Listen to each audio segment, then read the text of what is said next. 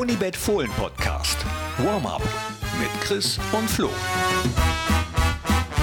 Hi und hallo, herzlich willkommen zum Unibet Fohlen Podcast Warm-up. Und ich habe mir überlegt, dass Unibet vielleicht demnächst eine neue Wette anbieten kann. Das heißt ja das Warm-up mit Chris und Flo.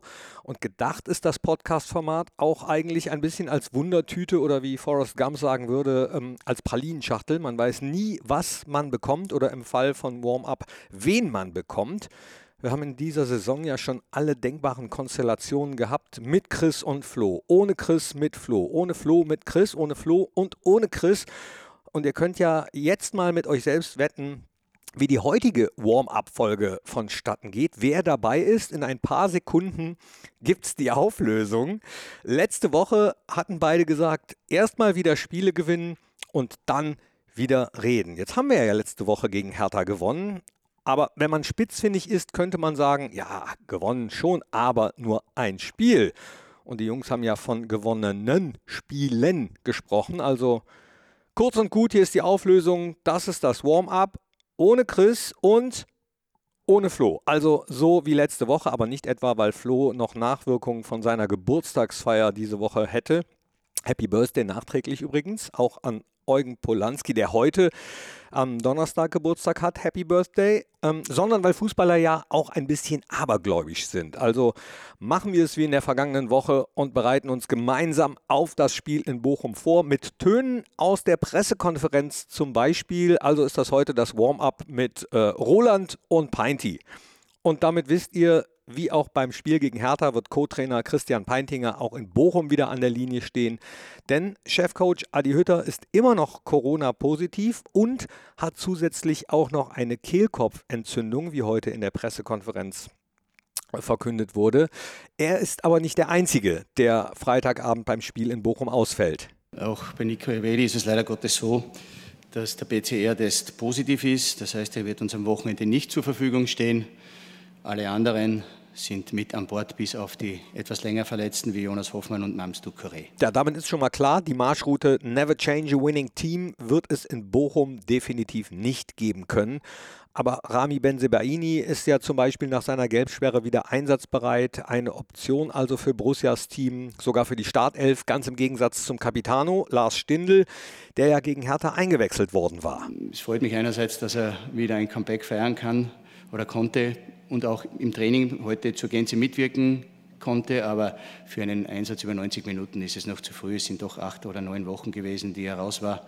Also man sollte ihm schon auch die Zeit geben, sich wieder ordentlich ins Training zu integrieren und wieder zu 100 Prozent fit werden. Ja, aber vielleicht reicht es ja wieder für noch ein paar Minuten mehr. Wie wichtig er fürs Team ist, hat er letzten Samstag ja schon wieder auf dem Platz angedeutet. Und wie wichtig es ist, nach dem Sieg gegen Hertha auch Freitagabend in Bochum zu punkten, unterstrich Sportdirektor Roland Wirkus nochmal eindringlich auf der PK. Es ist so, dass wir gucken müssen, dass wir schnellstens Punkte zwischen uns und den Abstiegsrängen und den Relegationsrängen kriegen müssen. Und da tut jeder Punkt, den wir jetzt holen, gut. Deswegen ist das äh, jedes Spiel ist wichtig, jedes, nicht nur das Bochum-Spiel, sondern jedes der nächsten Spiele ist ein wichtiges Spiel und es ist wichtig zu punkten, damit wir diesen Abstand vergrößern.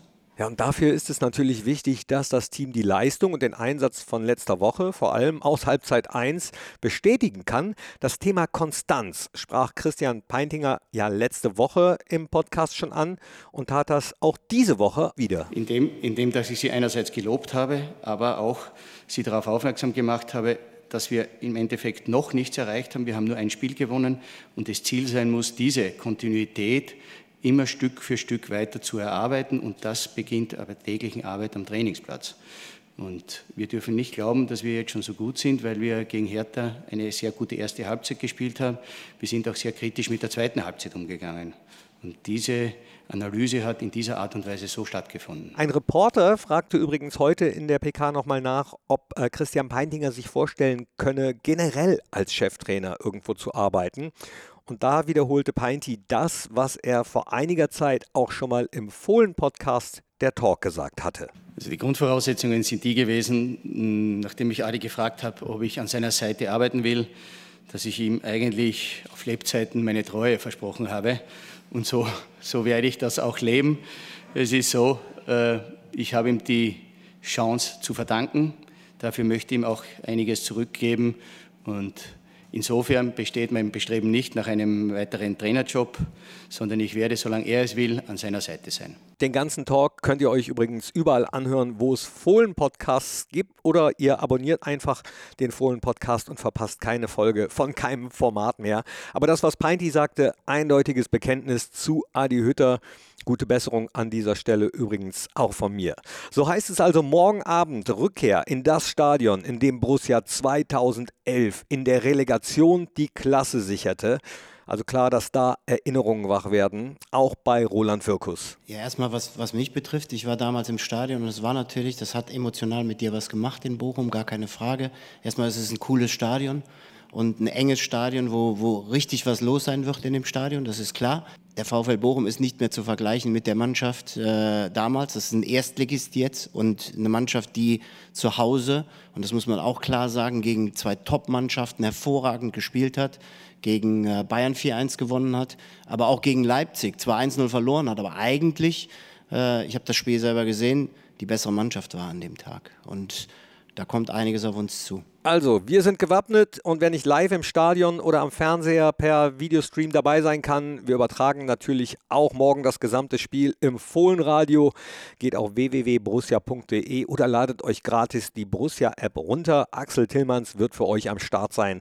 Und jetzt ein dickes Danke fürs Zuhören. Eure Mails weiterhin gerne an audio.brussia.de. Die Fragen an Chris und Flo sammle ich nämlich weiter, bis die beiden wieder da sind. Und wenn wir jetzt alle Spiele gewinnen, was uns natürlich freuen würde, und die beiden dann aber aus Aberglauben weiter dem Mikro fernbleiben, dann, das verspreche ich, machen wir am Ende der Saison eine Sonderfolge, in der dann alle Mails und Fragen beantwortet werden. Das war's. Euch einen schicken Abend oder schicken Morgen oder Mittag, je nachdem, wann ihr das hier hört.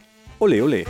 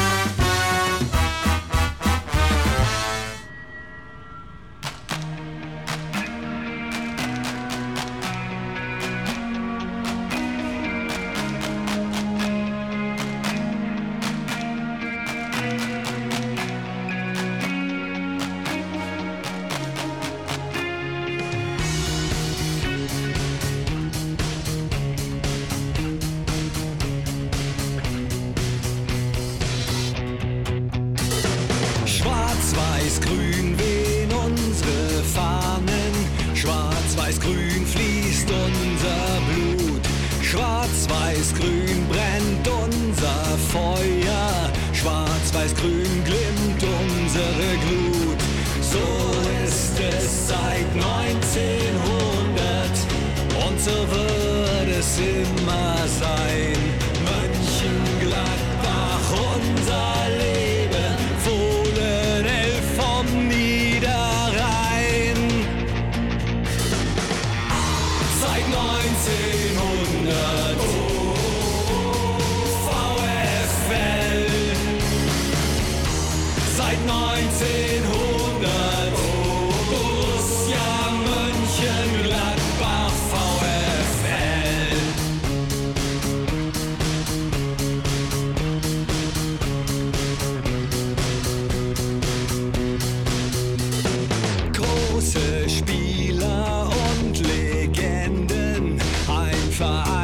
Geschichte schreibt.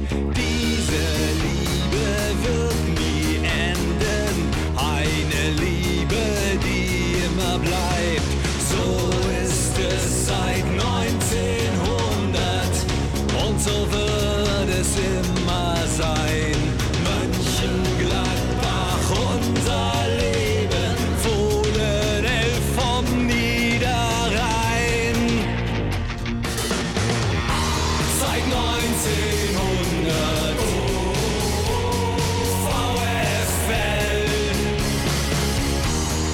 Nineteen.